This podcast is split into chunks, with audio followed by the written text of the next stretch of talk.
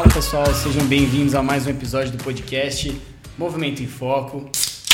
Começando aqui com o clássico, a gente vai brindar aqui. Estamos aqui, a Trindade da FISI.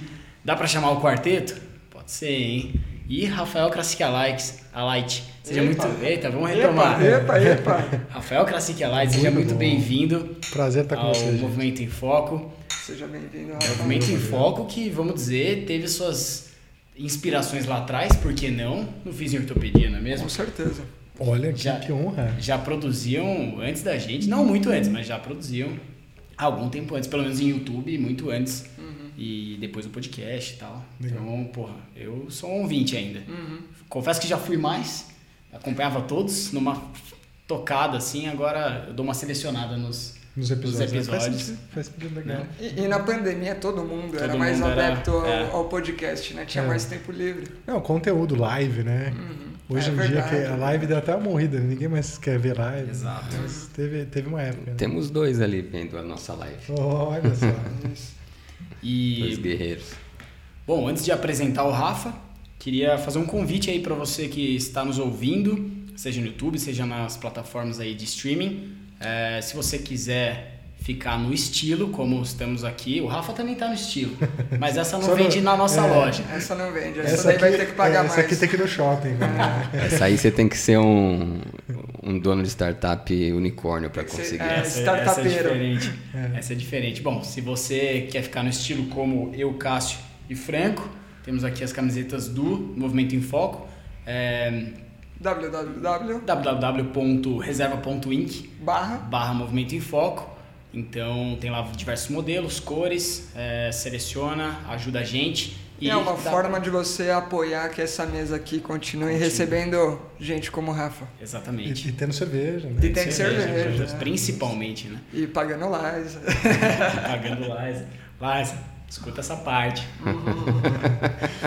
E- Divulga aí, divulga pro pessoal que Divulga isso pro- vai pro ajudar a pessoal, espalhar. exato. E, bom, então vamos, vamos fazer uma breve apresentação aqui do Rafa. A gente vai querer ouvir um pouco dele, de fato, de quem é o Rafa, por que tá aqui. Mas, é, então o Rafa que é fisioterapeuta, ele vai falar com a gente hoje sobre empreendedori- empreendedorismo e inovação na saúde, especialista pelo HC, é, mestre e doutor em neurociências e comportamento pela USP e realizando ainda, Rafa, o MBA? Não, já finalizei. Finalizou. O ano passado, quando eu tava conversando contigo, acho que tava finalizando, talvez. Foi, acabou em agosto do ano passado. Tá, tá. É, foi nessa. Antes até dessa época que eu falei contigo, você falou que tava finalizando. MBA em Health Tech pela FIAP. Então, O que, que é isso, hein? Exatamente. O que, que a gente quer saber? O que, que é uma EduTech? O que, que é uma Health Tech? Bom, boa, Será que tá boa na... distinção que a gente pode fazer nesse Se- episódio. Será que tá no imaginário do, do pessoal da saúde isso daí? Exato.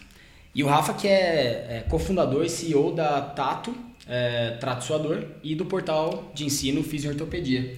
É, Rafa, seja muito bem-vindo novamente. É, vamos lá, vamos passar as palavras para você. Por que, que você é o cara aqui hoje para falar sobre empreende- empreendedorismo e inovação? Bom, Eu- eu não é acho à toa, cara. Eu acho que foi porque eu já sou, a gente já dei muita portada na cara, só se for, né? A gente aprende, né? Os erros estão aí pra isso. É, mas na verdade, assim, foi até engraçado, né? Porque eu acho que é. Eu, tenho um traço meio inquieto, e aí eu percebi, assim, hoje olhando para trás, que eu mudei de áreas várias vezes, assim. Eu já conheço o Cássio há um tempo, mas, assim, já fui de fisioterapeuta clínico a trabalhar mais com ensino, a trabalhar. A empreender de uma forma mais convencional e fazer um pouco de tudo e hoje está 100% focado nisso. Né? É, mas já são quase cinco anos aí de dedicação, é, a- não, no começo não exclusiva, né? mas desde o início da pandemia, aí, 2020, né?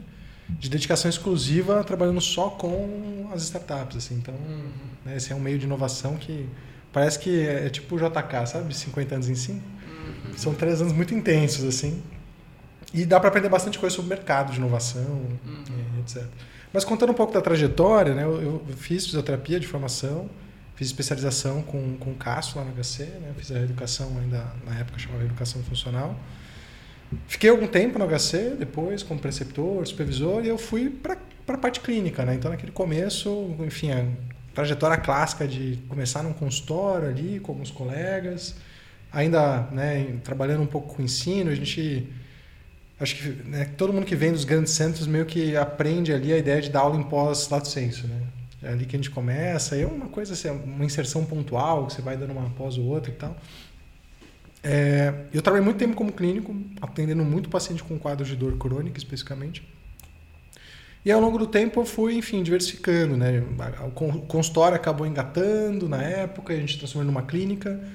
E aí eu tive essa experiência ali por quase sete anos de gestão tradicional mesmo, de ter um espaço e, enfim, de um espaço que não, não tinha um quê de inovação ali, né? Era uma clínica mesmo, é, multiprofissional, mas é, com, continuei gerindo ali com um pezinho na pesquisa também, fazendo mestrado, doutorado.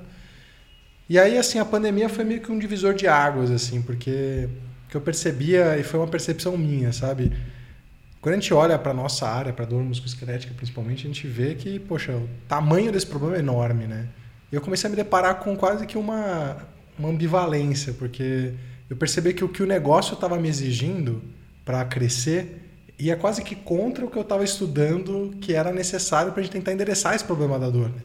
Então, poxa, para uma clínica crescer, ela em algum nível ela acaba tendo que passar uma fronteira ali, né, da indicação. Por mais que a gente preste um bom serviço, em algum momento você vai ter que estruturar outros serviços, outras linhas de receita. Você tem que olhar para a saúde além da prestação, né? Uhum. Você olha para a saúde como produto, para serviços como produto.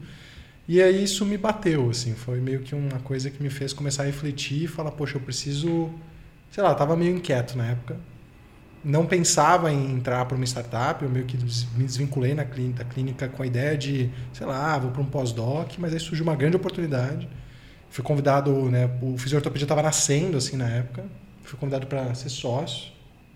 E aí foi toda a história que a gente vai contar aqui. Isso daí foi que ano, mais ou menos? Foi realmente ali início da pandemia ou foi um pouquinho antes? Começou um pouco antes. Um o Fisioortopedia, na verdade, ele começou de 2000 e 2019, assim, ele uhum. começou. Então, ele já tinha iniciado com um projeto pequeno, mas foi na transição 19 para 20 que que engatou. Que engatou, começou a engatar, na verdade. Uhum. E aí, enfim, que eu recebi a proposta e acabei indo de cabeça. E era uma coisa muito pequena, assim. No começo éramos eu, dois sócios, e hoje. Um, e um monte de ideia. Um monte de ideia. e tinha, a gente tinha, na época, uma pessoa que está com a gente hoje, ele era, na época, nosso gestor de tráfego só. É, trabalhava, enfim, né, com outros clientes também. Hoje ele acabou, está totalmente na nossa empresa, virou um diretor ali dentro nosso, da parte de, de marketing e vendas. Mas éramos quatro pessoas, assim, fazendo de tudo, né? Desde o criativo, copy, gravação, edição, audiovisual, produção de conteúdo, é, planejamento do, da parte educativa e tal. E aí, enfim, aí foi engatando, a gente foi montando a empresa mesmo. Era você, Fukuzawa? Eu, na época, né, como começou, éramos eu, o Leandro Fukuzawa, que também é físio, e o, o, Lucas Neri, que ele é físio de formação, ele, ele, ele, assim, ele foi clínico muito tempo, né, fez mestrado na Unicid, só que ele já trabalhava com marketing digital há muito tempo, assim. Então ele teve uma empresa antes que se chamava Physioplay. Ela até existe, mas não está hoje mais, né? não é dele mais. Que era uma empresa, acho que foi a primeira edtech da Physio, assim, no Brasil. Uhum. Era, não tinha nada, não tinha lançamento na nossa época, na nossa área, não tinha influencer. Começou em 2014 a Physioplay.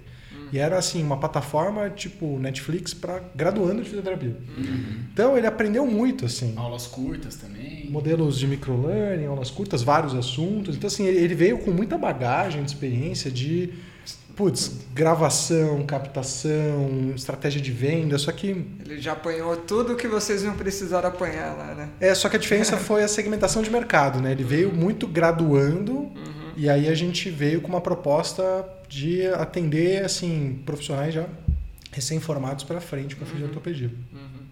Mas ele tinha muito know-how de marketing digital.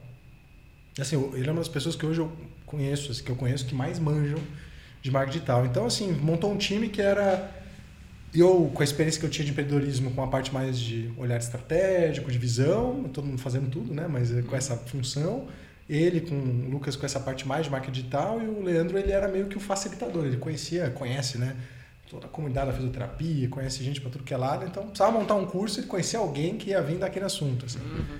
E a gente começou assim. Pô, legal, cara.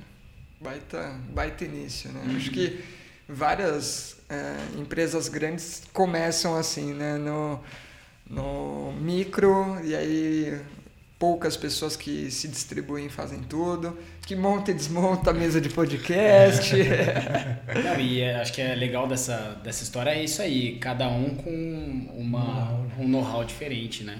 É, que se complementa ali, mas no fim das contas, na hora do pau, todo mundo tá Fazendo tudo. fazendo de tudo um exatamente, pouco. É. exatamente. E o Rafa, o nome veio da onde? O nome? Na verdade, o nome era fisio, a ideia do fisiortopedia. O Lucas ele é ótimo nisso, assim. A gente às vezes vem com os nomes assim e fala assim, cara, simples e conciso, do tipo avaliação na prática. Não, o nome é avaliação baseada em mecanismo. Não, avaliação na prática. Uhum. Ponto. Avaliação da dor na prática. Então ele, era, ele sempre veio com os nomes assim que são fáceis, intuitivos, Uhum. e aí veio dele. Ele falou assim: ó, a gente tem que pensar um nome que colhe, que seja fácil, que a galera entenda e que até seja fácil de tipo atribuir à área que a gente está, né? Uhum. O que foi até ruim em um certo momento, porque quando a gente, depois de dois anos, pensou, quando a gente pensou na expansão, a gente teve que tomar uma decisão, que o, o nome, assim, se a gente fosse por um caminho que, pare- que era uma opção, a gente ia ter que fazer um rebranding. Uhum. Mas, enfim, E vou dizer que quando eu ouvi o prim, prim- prim- eita, quando eu ouvi a primeira vez esse nome, eu achei ruim. Fiz em ortopedia, eu, putz, que nome esquisito, cara. Mas é isso, é um nome bom. é pega, né? Ele pega, ele, tipo, ele mostra exatamente É, o que é. que você ouviu, acabou. É, você tipo, já sabe o que é. O que, que é? Fiz em ortopedia, tá? já mostra o que veio, já seleciona o público, quem, o público que gosta dessa área já se interessa. Exato. E, e É. até esse cuidado, que, por exemplo, a gente, com esse com o nome, com a criação do primeiro curso de pós que a gente fez depois, de muito tempo, a gente ficava naquilo lá, fisioterapia musculoesquelética. Aí a gente começou, e a gente- só que a gente lidava com muitos, muitas pessoas do Brasil todo. E a gente percebeu que as pessoas não sabem o que é musculoesquelética. É. Então, assim, até a ideia de fazer, falar ortopedia foi, não, a gente tem Uhum. que simplificar. A Assim. linguagem geral mesmo. É. Uhum. Tem Que bate com o público que vocês tinham o objetivo de alcançar também, né? Sim, sim, Uhum. sim, bate. Mas, mas foi uma experiência interessante porque, sei lá, eu acho que algumas ações a gente sempre tem planejamento e são deliberadas, mas assim, a ideia desse projeto ele nasceu porque, poxa, eu, Leandro, na época, né, a gente dava muito curso por aí, dava aula em pós, e a gente sabia que, principalmente fora das grandes capitais, o fisioterapeuta sofre muito para estudar, né? Uhum. Porque muitos fisioterapeutas não, não, não conseguem ter, não tem autonomia para ler artigo, assim, ou né, por, por causa porque está em inglês, etc. Uhum. Ou até pelo método científico mesmo. Uhum. E a gente tem uma cultura no Brasil de fazer curso. Uhum. Só que para a gente que está em São Paulo, isso é uma coisa. No eixo da região sudeste ainda tem muita opção, mas assim, fora das grandes capitais, a maior parte dos filhos são autônomos, é uma baita dificuldade, né? Uhum. O cara tem que parar de atender, ele tem que se deslocar, ele tem, Tem que, que pagar pagar. o curso. Viagem, hotel. E a gente, a, gente pensou nisso, assim, a gente falou, caramba, o Brasil é um dos países com o maior número de fisioterapeutas do mundo. A gente tem, assim, uma disparidade, tudo bem que é bem desproporcional, né? 40% dos fisios do Brasil estão em São Paulo. Uhum. Mas, poxa, tem muita gente aí pelo Brasil que talvez, assim, falta acesso, né? E assim, essa foi a tese do Fisiortopedia sempre, é vamos tentar democratizar o acesso a conteúdos de qualidade, né, atua- é, cursos, capacitações, atualizações. É, isso tá de tudo, assim, desde os preços sempre precisam ser acessíveis para as pessoas, nunca vai ser uma barreira a precificação. É, e até como os produtos são escopados, assim. E hoje calha de a gente ter tipo uma penetração, inclusive maior. A gente tem uma baita penetração no Sudeste, mas assim Já é bem distribuído. muito ao bem país. distribuído, assim, país todo, de tudo que é lugar. Porque tem, né? As pessoas, de fato, elas querem se atualizar. Acho que a pandemia, ela fez um fenômeno acontecer, assim. As Uhum. pessoas, Ela acelerou isso, né? ela acelerou e as pessoas, assim, a gente tem aluno. Intensificou, né? Não só Muito. acelerou, foi um. Porque antes, sei lá, eu acho que tinha muita objeção para se estudar online. Porque a gente Uhum. começou o fisiortopedia, é, sei lá, eu, eu dava curso, mas eu nunca pensei em dar um curso online. Assim. Eu nunca Uhum. falei, nossa, vou pegar esse curso que eu dou presencial e vou dar online. Isso nunca passou da minha cabeça. É, e no pré-pandemia, a gente começou o fisiortopedia assim, totalmente cabeça de startup. Porque a gente falou assim, olha, é, vamos montar um curso de aperfeiçoamento que, poxa, ele vai ser completo. Ele vai ter 180 horas. Ele vai passar por toda a área da musculoesquelética, trazendo tudo que tem de mais atual. Só que a gente não tinha dinheiro na época. Uhum. Então a gente falou assim, ó, vamos fazer o seguinte, eu gravo, eu e o Leandro, a gente gravou os dois primeiros módulos. Uhum. A gente falou, olha, a gente tinha tanto de budget assim, vamos, vamos criar uns, uns copies, né, uns drops, investir um pouco em tráfego e vamos tentar vender. Se vender, a gente grava o resto. E aí você usa esse dinheiro para Pra gravar. reinvestir e vai É, gravando A gente falou assim, ó, se a gente vender bem, a gente grava o resto, chama os caras, traz os professores para São Paulo e tal. Se a gente não vender, a gente devolve o dinheiro, sei lá o que a gente faz. E vendeu, assim. Ai, cara, isso me lembra a história da. O o cara que comprou uma, um burro. A hora que ele foi pegar o burro, o burro tava morto. Sabe, sabe essa não? Não. Aí o cara, não, beleza, deixa aqui comigo. Aí ele fez uma rifa vendendo burro. Aí vendeu a rifa, ganhou três vezes o valor do burro. E aí, a hora que o, o ganhador veio buscar o burro, ele falou: Cara, o burro morreu, deixa eu devolver o dinheiro da rifa. aí ele devolveu cinco reais e ganhou três vezes o valor do Boa mas, mas isso tem um nome bonito no meio da inovação que chama ser enxuto, né? Lean Startup. É, faz um MVP rápido, barato, testa e aí você investe mais recurso se valer a pena, né? Mas assim, foi meio que caminho natural, porque não tinha outra opção, a gente não tinha como fazer diferente. né? Ô, Rafa, e até isso, cara, a gente está falando muito de empreendedorismo e inovação, mas falou pouco do seu lado acadêmico, né? Mestrado, doutorado, e o ser lean tem a ver com testar, né? Tem a ver com estar disposto a querer analisar as coisas que vão acontecendo e ver o, o caminho que falou, opa, é por aqui, não é, vamos pivotar, vamos seguir outra rota. É, a, a parte acadêmica vem te ajudando nessa empreitada? Cara, eu, eu posso ter um grande viés meu falar isso, mas eu acho que é um, é um grande diferencial, assim, em alguns sentidos. O primeiro é que a minha trajetória com a parte de mestrado, doutorado, ela não foi tão convencional, assim, porque eu dei meio de louco. Na época que eu estava na HC, eu lembro que eu, eu, eu, eu sempre tive uma característica, assim, que eu pegava um assunto que me deixava curioso intelectualmente e eu estudava aquilo sozinho até eu esgotar o assunto. Eu, pra mim, acabou o assunto, sabe? Então, sei lá, eu lembro que sendo vestibular, pô, eu estudei que nem um insano aquilo lá. Na época até a gente abriu um ambulatório no, no HC de reabilitação vestibular. Foi. Né? O que achava de déficit vestibular, hein? Na galera, assim, porque, nossa, eu estudei tudo, li todos os artigos e tal. Aí uma hora eu falei, chega, cansei, acho que eu sei o suficiente. Aí eu entrei na pira da visão. Falei, não, visão, eu atendia paciente com dor pra caramba lá na HC, porra, coordenação olho-mão e tal. E aí eu fiquei nessa pira. Eu lembro que eu comecei a estudar, estudar, estudar. E eu caí na ortoptia lá do HC, que é uma profissão que nem existe mais, mas tem vários ortoptistas no HC, que são reabilitadores da visão. Eles trabalham com prismas e com exercícios para reabilitar a visão. E eu fiquei observando atendimento, e eu caí no. De repente eu cheguei no meu orientador. É um cara da, da USP, da Neurociência e Comportamento, que estudava neurofisiologia da visão. E é um cara que topava tudo, assim. Eu falei, olha, eu quero estudar comportamento visual e coordenação olho-mão em pacientes com dor no ombro. O cara falou, beleza. No final das contas, não estudei isso. o eye tracker quebrou e tal, mas o que aconteceu foi assim, eu entrei com um cara, um professor, que ele era ele dava muita corda assim, sabe? Ele não era aquele orientador que ah, meu projeto, minha linha é essa e gestão de projeto, sabe, na risca, microgestão. Cara, se você quer estudar isso, vai. E ele não tinha uma linha naquilo, não tinha estrutura de pesquisa. Então, assim, eu tive no meu mestrado e no doutorado a chance de meio que explorar muito sozinho, assim. Fiz disciplinas que eu queria, fiz muito mais do que precisava, inclusive, assim, de crédito. Eu fiz parcerias internacionais, assim, porque eu precisava entender o que estava acontecendo. Então, eu fui meio que... Eu aprendi no, na pesquisa a ser muito nesse sentido, assim... é, eu, eu- eu aprendi a buscar informação, a, a, e a buscar informação na literatura, falando com pessoas, a criar uns experimentos para testar as coisas, e, enfim... Aprendi a ser meio que sozinho, assim. né? Autodidata. E é, é uma trilha muito esgo- né? Cansa pra caramba. Lembrou assim. um pouco da fala do Malcolm no último episódio, assim, Uhum. meio de var- vários- Generalista, né? generalismo, curioso com muitas coisas e aprender a aprender, né? Isso, isso é bom e ruim, né? Porque isso esgota facilmente a pessoa. É, é cansativo, né? É. Acima de tudo. Mas cansativo. É um puta recurso. É, o que eu aprendi, assim, é que basicamente eu quebrei uma crença limitante que eu tinha, que era, tipo, tem coisa que não é pra mim. Uhum. Porque eu aprendi ao longo do, do mestrado doutorado, por exemplo, a putz, soldar coisa, eu aprendi a programar Arduino, eu aprendi a programar no MATLAB, a fazer estatística.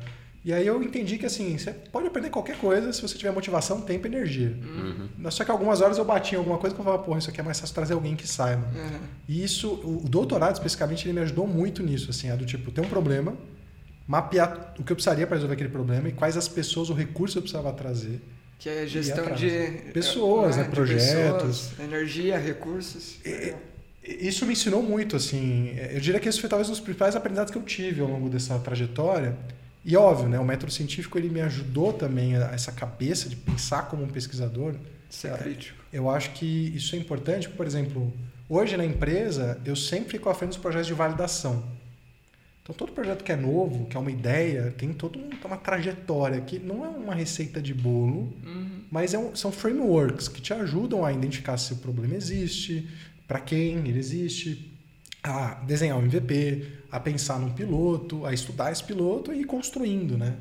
Isso é um, é- é um raciocínio muito de pesquisador, assim, sabe?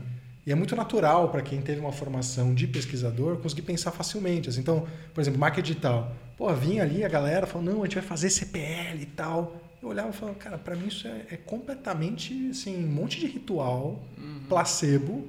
O cara fala assim, ó, você vai gritar, aí você vai falar que vai vender, aí você fala que não vai vender mais, aí você fala que você vai agora vender três vezes mais caro, você dá um desconto num dia e no outro você dá o preço que você quer. Tipo, uns seis semanas de método para vender. Eu falo, cara, isso aqui é totalmente ao acaso, né? Uhum.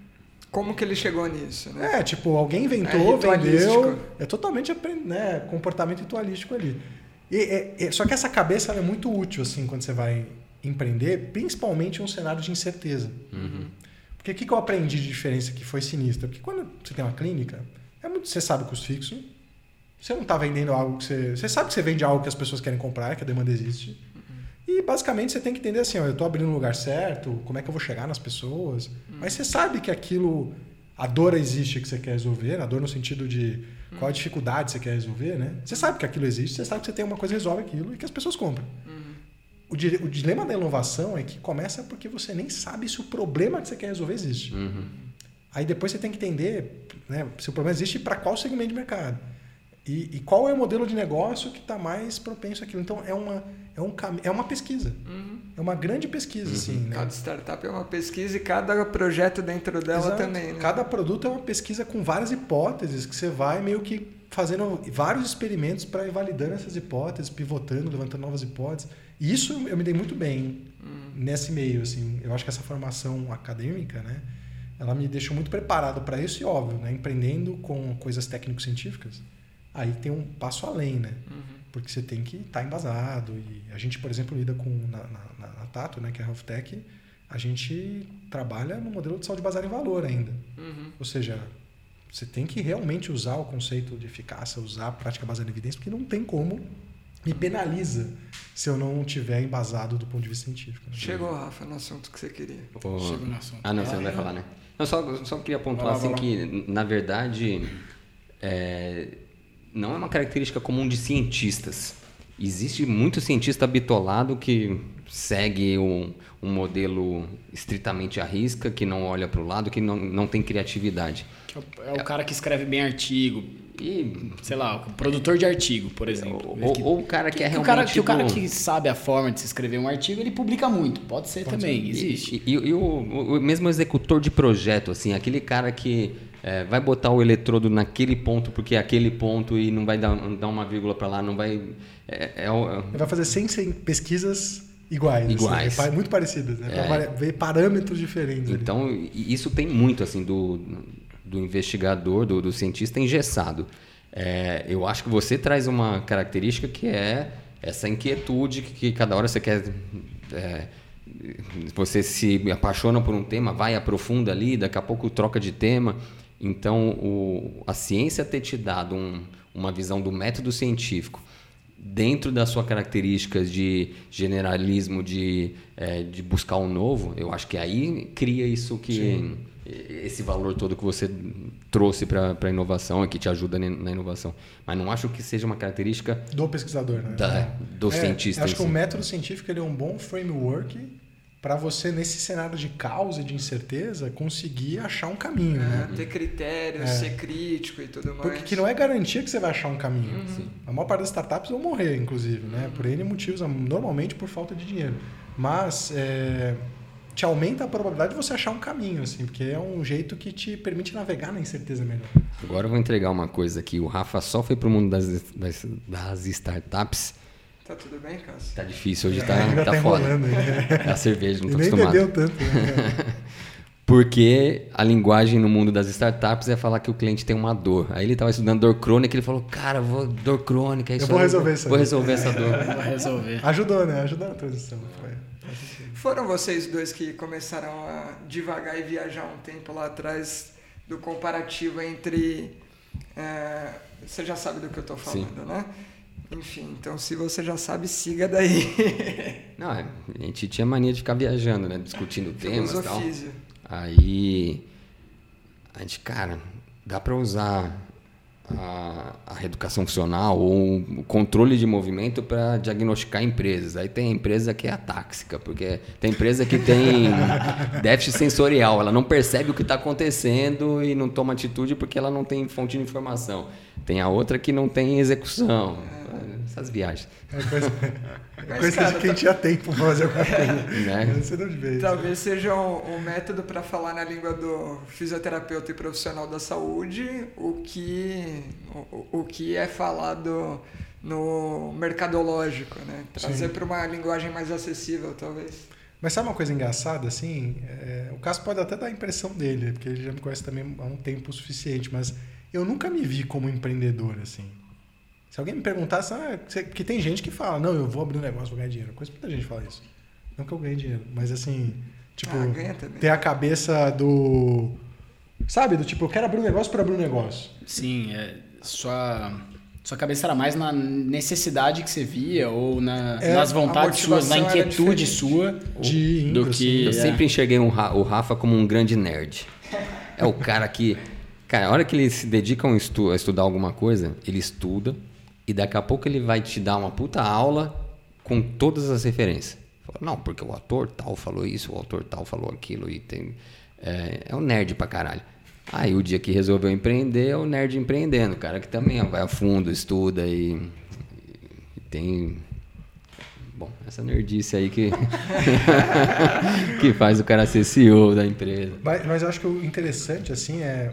Por exemplo, adultos não fazem o que gostam necessariamente, né? Mas uma coisa que eu, foi sempre natural, e assim, de repente, eu sempre estava muito alinhado com tentar resolver um problema ou gerar algum tipo de impacto, e de repente eu me pegava entrando em coisas que eu não gostava de fazer e que eu não entendia, mas que eu comecei a entrar porque era necessário. Tipo, de repente eu estava estudando modelos contábeis, modelos tributários.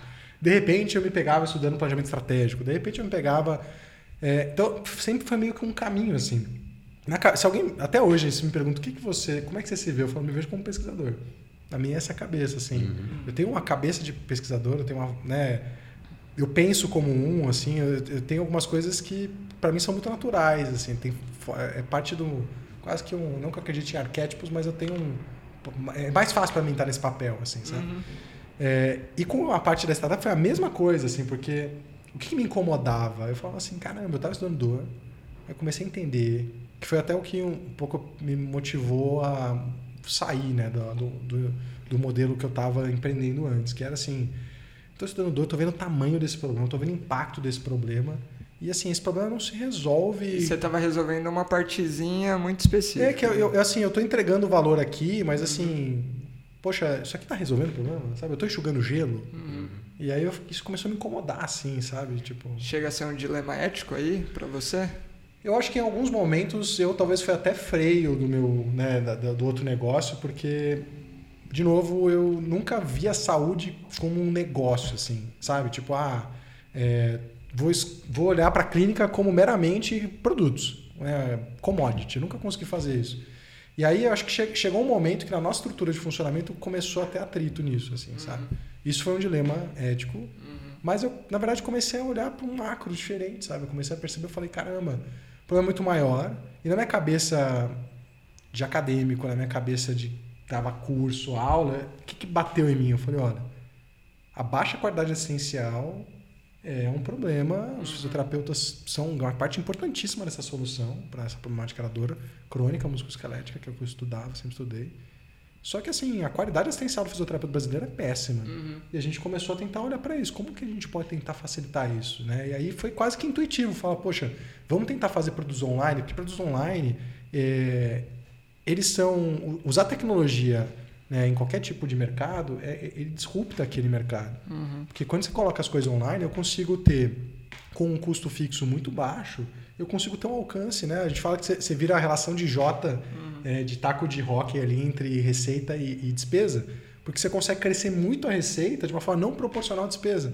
Então, qual que é o melhor jeito da gente conseguir tentar, talvez, mudar esse cenário? Na minha cabeça, o que ficou claro é, a minha vida toda, dando aula, eu sempre pensava assim, não, eu quero aumentar, pegar aquela galera que é diferenciada e levar mais para cima o sarrafo. Mas a média que determina o que acontece com a profissão. E eu comecei a entender, assim, na minha cabeça, foi fazendo sentido que eu falei assim, olha, a gente precisa mudar a média. Uhum. A gente precisa conseguir Deslocar a média. deslocar a média, a gente precisa impactar. Não adianta impactar um grupo X, isso muda a média, sim, muda. Mas assim, a maior parte das pessoas não está naquele extremo que são as pessoas que já são diferenciadas, conseguem entender aquilo, conseguem aplicar. Muda mais o desvio padrão que a média, né? Exato, exatamente, né? Então, assim, começou a fazer muito sentido pra gente tentar fazer alguma coisa onde a gente pudesse impactar muito mais gente. E aí foi meio que. A, a gente começou com a ideia de fisioterapia assim, na verdade. né? Pô, que legal. É, tá, tá me vindo aqui que eu falei ético, mas agora na sua fala é moral o negócio. Moral, é. moral, não é ético. Não. Você não estava fazendo nada, Nada errado, errado. perfeito, Você estava fazendo algo totalmente certo, porém resolvia um problema que na hora que você fala, cara, isso daqui é nada perto do tamanho do problema. E aí começou a conflitar com valores seus que, tipo, puta, agora que eu conheço o tamanho do problema, virou um Sim. problema pra mim, né? Não, e, e é essa coisa, né? Porque a gente olha pra trás e a gente, sei lá, interpreta as coisas. Na época eu não tinha essa percepção, assim, que isso estava me incomodando tanto. Mas começou a ser um dilema, do tipo, eu, eu ia lá e dava um curso falando uma coisa sobre dor musculoesquelética, o que é um cenário utópico, e do outro lado eu tinha um negócio que, tipo, não estava indo nessa direção. Uhum. Então começou a ter esse mismatch, assim, sabe? Sim, pô, fudido, velho. Fudido, porque acho que.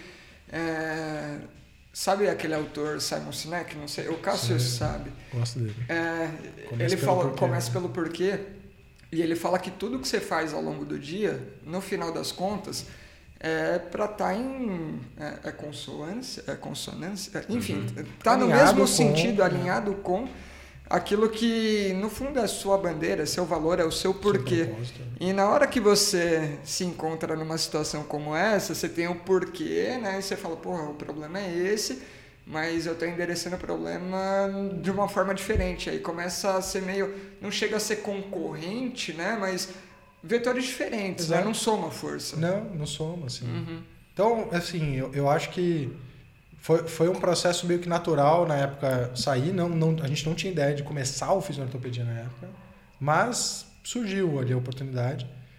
E, e é isso que foi engraçado, né? Porque, de novo, a gente começou no pré-pandemia. E no pré-pandemia, a gente já percebeu que a dor existia.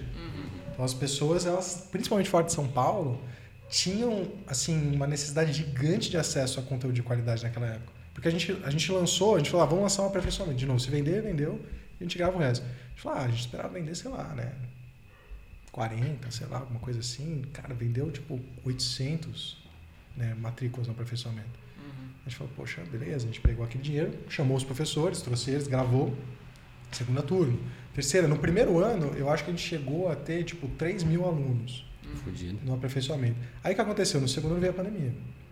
Aí na pandemia teve aquele movimento de digitalização da Só que vocês já estavam dentro. A gente já estava digitalizado, a gente já estava produzindo inbound marketing, conteúdo, né, e tal. E aí o que come- começou a acontecer? A gente começou a perceber assim, olha, bom, primeiro a gente, eu lembro que foi sem querer, a gente falou, vamos fazer um, o, ca- o, não, o meu sócio Lucas falou assim, vamos fazer um congresso online para a gente fazer as pessoas conhecerem a gente, para a gente trazer, né, enfim, estratégia de marketing. Cara, foi logo no começo da pandemia, assim, deu tipo 14 mil inscritos no congresso. É, eu lembro A disso. gente falou, caraca, o que, que é isso, assim, né? E, Foi e era bem uma, no comecinho. muito, e era uma coisa que a gente não tinha nem estrutura, porque éramos nós três, e assim, eu lembro que era o grupo de WhatsApp, não tinha nada automatizado. Então, assim, a gente abriu o grupo de WhatsApp, aí tinha que ficar alguém de plantão. Ah, o tráfego tá jogando, lotou o grupo, aí trocava o grupo. Então, ficava os três revezando. Enquanto tivesse o carrinho do, do negócio aberto lá, trazendo pro congresso, ficava alguém de plantão esperando, que lotava. Pô, lota, tem que trocar. Virou madrugada. Que plataforma vocês usaram para 14 mil pessoas? Na época, a gente fez a transmissão via, acho que foi YouTube, YouTube. mesmo. YouTube, né? link privado, assim, só pra quem tinha Pra quem se tava dentro do inscrito, né? evento, né? Bom, é, bota na LP lá, transmitimos. Mas na prática a gente também não estava muito preocupado, porque o curso era gratuito, né? A gente não estava Uhum. preocupado em saber quem estava assistindo e quem não estava. Mas era, era muito manual, né? O negócio, Uhum. assim. E ali era a captação de, de e-mail, de contato para depois. Qual, qual que era? A ideia era A ideia fazer era um funil, né? Uhum. Então, pegar esses leads, eles estavam qualificados, viram um monte de professor nosso, viram a gente falar dos produtos, a gente explicou o que a gente fazia. E na sequência, usar, né? Fazer remarketing em cima dessa galera. Então a ideia era essa. Mas a gente ficou muito surpreso. E a gente não tinha estrutura. Que eram quatro pessoas. E aí a gente começou assim, a gente fez uma sequência em Ideia 2020. validada. Ideia validada, ideia validada. A gente fez uma sequência de eventos em 2020, assim, foi isso, 8 mil, do- 10 mil pessoas, bombando, assim. Só que aí começou todo o movimento digital na época, influenciadores e tal, Uhum. e aí a gente percebeu que a gente perdeu a vantagem competitiva quando, assim, a gente chegava com as pessoas e falava assim, nossa, eu tô na dúvida se eu compro o seu curso, que tem 180 horas, ou o curso do influenciador X da Físio, que tem 6, que era o mesmo preço. Uhum. A gente falou, cara, a gente tá mostrando vermelho. Tipo, vamos mudar. E, e aí, assim, o fisioortopedia naquela época ele era. Ele, tinha um- ele fazia lançamento, ele não era uma empresa. Ele fazia lançamento, assim. E aí, nesse momento, a gente entendeu que a gente precisava estruturar uma empresa para a gente conseguir, tipo, entregar uma coisa que um influenciador sozinho com um cara fazendo tráfego de lançamento para ele não conseguiria fazer. Uhum. Então a gente começou a contratar pessoas, começou a montar o time assim do fisioterapia, então trouxe um designer, trouxe né, um- uma pessoa para ajudar ali com a parte toda de construção de LPs. A gente foi montando literalmente o time. E aí é, na transição de 2020 para 2021 a gente fez uma mudança que a gente falou, putz, isso aqui pode botar tudo abaixo ou fazer valer a pena, né? A gente foi estudar a parte de legislação de pós-graduação e a gente percebeu ali que, por exemplo, para pós-graduações EAD, você pode fazer parcerias com instituições de ensino e fazer uma divulgação, um curso em parceria com instituições de ensino. A gente falou, olha, tipo, hoje a gente não tem mais uma vantagem competitiva, vamos experimentar. E a gente falou, vamos tentar matar o nosso próprio produto, né? A gente já tinha acho que sete turmas do aperfeiçoamento, assim. A gente fez uma pós e a nossa projeção, eu lembro que era, vamos, o ticket médio triplicou, assim. A gente falou assim, vamos tentar vender, se vender 30, sei lá. Tá bom, né? E, poxa, tiveram, tipo, acho que 320 alunos no primeiro turno. E era um curso que a gente gravou, a gente já tinha, assim, muita experiência em... a- Todos os cursos eram híbridos, né? A gente fazia a parte gravada e tinha a parte ao vivo. O aperfeiçoamento, que era o primeiro produto, era totalmente gravado. Esse a gente falou, vamos fazer mesclado. E mesma coisa, a gente vai ter que regravar tudo. Vamos gravar o primeiro módulo, o segundo. Então, o Leandro gravou um primeiro de PBL, eu gravei um segundo de neurocientizador. Se vender, a gente grava após. Vendeu. É, e aí foi uma coisa muito interessante, assim, porque a gente começou, assim, é, é que esse é um movimento normal da startup, né? A gente chama de market fit, que é isso, assim, no early stage, que é o começo da startup, você tem uma ideia, você não sabe se essa ideia faz sentido, se aquele segmento de mercado tem aquela dor ou não tem, você vai validar. E o ideal, quando você valida, quando as pessoas pagam pelo teu serviço, você encontra o market fit, né? o encaixe com o mercado. A gente encontrou o market fit no fisioterapia sempre muito rápido, porque quando eu for falar da Tato, dá para ver a diferença de se empreender em saúde. A gente sempre vendeu B2C, ou seja, para o consumidor, e a gente sempre encontrou o market fit no primeiro produto.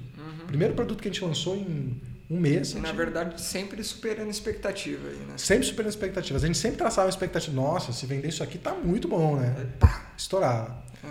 E o que aconteceu foi assim, essa transição capitalizou a gente pra caramba. E aí a gente começou a falar assim, olha, que é uma coisa diferente de startup que eu nunca tinha visto antes. Porque numa empresa normal, o que, que eu, eu tinha lá? Custo fixo, custo variável, a margem de contribuição dos produtos que eu queria, e você tinha uma projeção de lucro que você queria ter. A startup queima a caixa. Ela fica negativa para crescer. Isso é muito louco, assim. Tipo, você pensar, sabe, eu tenho 20 mil de lucro. Não, vamos queimar esses 20 mil. Vamos gastar esse dinheiro. É, Sempre reinvestindo ali. sempre. É, é- é bem naquela ideia do winner takes all. Tipo, quem chegar primeiro lá vai dominar e aí vai ser mais fácil depois. Você tem uma vantagem É. e tal. Mas assim, o que surpreendeu a gente foi, a gente ficou muito capitalizado e a gente começou a montar a equipe fácil. Então, tipo, em 2021, a gente saiu de 6 pessoas para 47. Caralho. A gente cresceu muito rápido e a gente estruturou um produto, que são a primeira pós-graduação, e a gente começou a criar um produto de atualização, que hoje a gente chama de Star Cursos, né? É, porque a gente foi fazendo ao longo de 2020 vários pequenos cursos, muito pequenos, que a gente usava de produto de entrada, num curso de 40, 50 reais, mas bons, com professores que eram bons do assunto, a gente vendia com coprodução professor, então a gente mitigou o nosso custo e aquilo era um produto de entrada. Nossa ideia é, o cara vai encantar com, aquele, com aquela entrega e ele vai ficar muito mais assim, aquecido para um produto de ticket maior nosso. E a gente percebeu, a gente foi fazendo testes com isso, a gente falou assim, ó, e se eu vender três juntos? E se eu vender 10 juntos? E se eu vender um pack de curso sobre aquele assunto? As pessoas. Funcionava. As pessoas compravam mais. E a gente falou, vamos criar uma plataforma de, de streaming. E a gente criou uma plataforma de streaming, né? Que é o nosso produto de atualização. E foi muito parecido, assim. é, a gente criou e é um produto mais difícil de vender, né? Porque as pessoas não entendem o conceito de comprar uma plataforma que vai ter atualizações constantes, que é uma coisa para ir revisitando quando precisar. E a gente foi com esses dois produtos em 2021, assim, e a empresa cresceu demais, assim, a gente, assim, quintuplicou o faturamento da empresa e a gente cresceu a equipe absurdamente, né? Gente, foi muito grande o crescimento e com todos os problemas de um crescimento rápido, né? A gente é uma empresa totalmente online, totalmente online, com pessoas do Brasil inteiro trabalhando com a gente. Essas quase 50 pessoas, elas se encontram, se conhecem. Digitalmente. É Ah, doido isso. é. Hoje a gente teve algumas oportunidades de fazer encontros em São Paulo da equipe e tal, a galera veio. Mas assim, é uma pessoa do Espírito Santo, uma pessoa lá do Nordeste, é espalhado, totalmente espalhado. né? Uhum. E aí começou alguns aprendizados da startup, que a gente ainda não tinha levantado capital de risco na época, mas a gente cresceu rápido. Que era, quando éramos só nós três ou quatro, funcionava. A gente se comunicava, a gente sabia tudo que estava acontecendo. Só que a gente começou com o crescimento a cair prato pra caramba, assim, sabe? Tudo dava errado. É, Era uma coisa que a gente percebia que assim, ah, tinha que subir tal coisa. Aí não subiu. Aí você vai olhar, vamos fazer um raciocínio sistêmico. Por que não subiu? Porque o fulano quer subir e ficou faltando o copy. Que o copy não veio? Uhum. Porque o fulano que brifava não brifou. Aí a gente falou assim, caraca, velho, que é uma, a gente tem uma cultura na empresa de pessoas que estavam lá para executar tarefas Uhum. e não para fazer acontecer, assim. E aí a gente come... aí foi talvez o primeiro momento assim que foi assim, esse momento extremamente desconfortável, porque até então eu tinha fe- feito minha inquietude, mudado de área, mas dentro de coisas que eu tinha algum conforto. Uhum. Então, por exemplo, como clínico, eu já tinha ganhado experiência como clínico, eu sabia atender. Eu sab... Vender é uma coisa que, para quem fala bem, vender não é difícil, assim. Você nem sabe o que está vendendo. Você nem sabe, você está falando, entregando valor, tirando dúvida, você está vendendo. Da aula, pô, a gente sempre deu aula, assim. Agora, poxa, começar a olhar para gestão de gestão ágil de processos, gestão de projetos, planejamento estratégico, ah, começar a entender regimes contábeis numa empresa que funciona com lucro com, com EBITDA negativo. A gente começou a tipo, esbarrar em coisas que eu e nenhum dos meus sócios a gente tinha nenhum conhecimento sobre isso. Assim. E é, é, é, é uma coisa difícil, porque quando você entra nessa, nessa zona de desconhecimento, totalmente fora da sua área, porque assim, para nós somos físicos, né? Sei lá, se vocês fossem mudar de área, vocês podem não saber nada daquela área, mas assim, vocês têm uma base de raciocínio, têm uma base de PBE, vocês saberiam talvez quais formações seriam interessantes para vocês fazerem, o quanto vocês precisam saber de alguma coisa ou não precisam. Quando você entra numa área completamente nova, assim, tipo, vou virar estatístico, sei lá, cientista de dados. Você não tem ideia do que existe, do que é a área, do que compõe ela, do que, que você precisa, o quão fundo você precisa saber o assunto. Isso é extremamente angustiante, assim, sabe? Uhum. Então, o primeiro ano foi um ano que a gente cresceu muito, só que a gente estava tendo muito problema com experiência de cliente, a gente estava tendo muito ticket aberto no suporte ao cliente. Uhum. A gente estava, sabe, coisa- contábil dando Que é a pau. dificuldade de crescer rápido, né? Puta que pariu. A gente enfrentou isso assim, de uma forma muito intensa. E aí foi a primeira vez que a gente começou a tentar falar. A gente falou assim: olha, vamos estudar. Eu falei, preciso estudar. É, e, eu- e naquela época eu já tinha um, meus sócios tinham falado: olha, cada um vai ter uma função aqui e você tem um maior perfil para ser esse cara que vai correr de ponta a ponta, assim, ter uma visão macro. E aí eu virei o diretor executivo. E começa por aí, né? O que, que faz um diretor executivo? Não tem. É, Você é é. o diretor executivo. É, porque naquela, naquela, é, no- naquela época que a gente não tinha ninguém, assim, tipo, a gente nem se deu nome, a gente só definiu função. Sim. Depois, quando a gente foi pegar capital de risco, e quando a gente começou a ir pro Aí você mercado, tem que se apresentar pro. aí, eu come- aí eu fui obrigado a assumir um papel. Naquela época era só assim, ó, seu papel é, cara, olhar pro financeiro e, e o contábil, falar com coisa de resolver coisa jurídica, é fazer esse corre aí, doido. Uhum. E assim, o que, que aconteceu na época foi que a- o primeiro ano, né, 2020 foi a pandemia, né, na verdade. Isso foi 2020. 2021, a gente a gente eh, começou a tentar implementar coisas assim, falou, pô, a gente precisa aprender a trabalhar online, a gente precisa aprender a trabalhar em equipe. Aí a gente foi atrás. Cultura também. Cultura. Então foi esse o meu foco. Eu falei assim, olha, a gente precisa definir cultura. Como é que faz cultura? Porra, é um negócio intangível, mas você cria cultura. Uhum. Né? Olhando para os artefatos, para os rituais.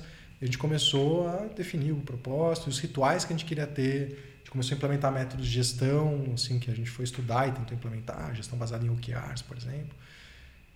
E aí as coisas foram meio que se estruturando naquele começo, mas de novo, a gente cresceu, a gente em 2021 cresceu mais ainda, teve mais entrada de pessoas.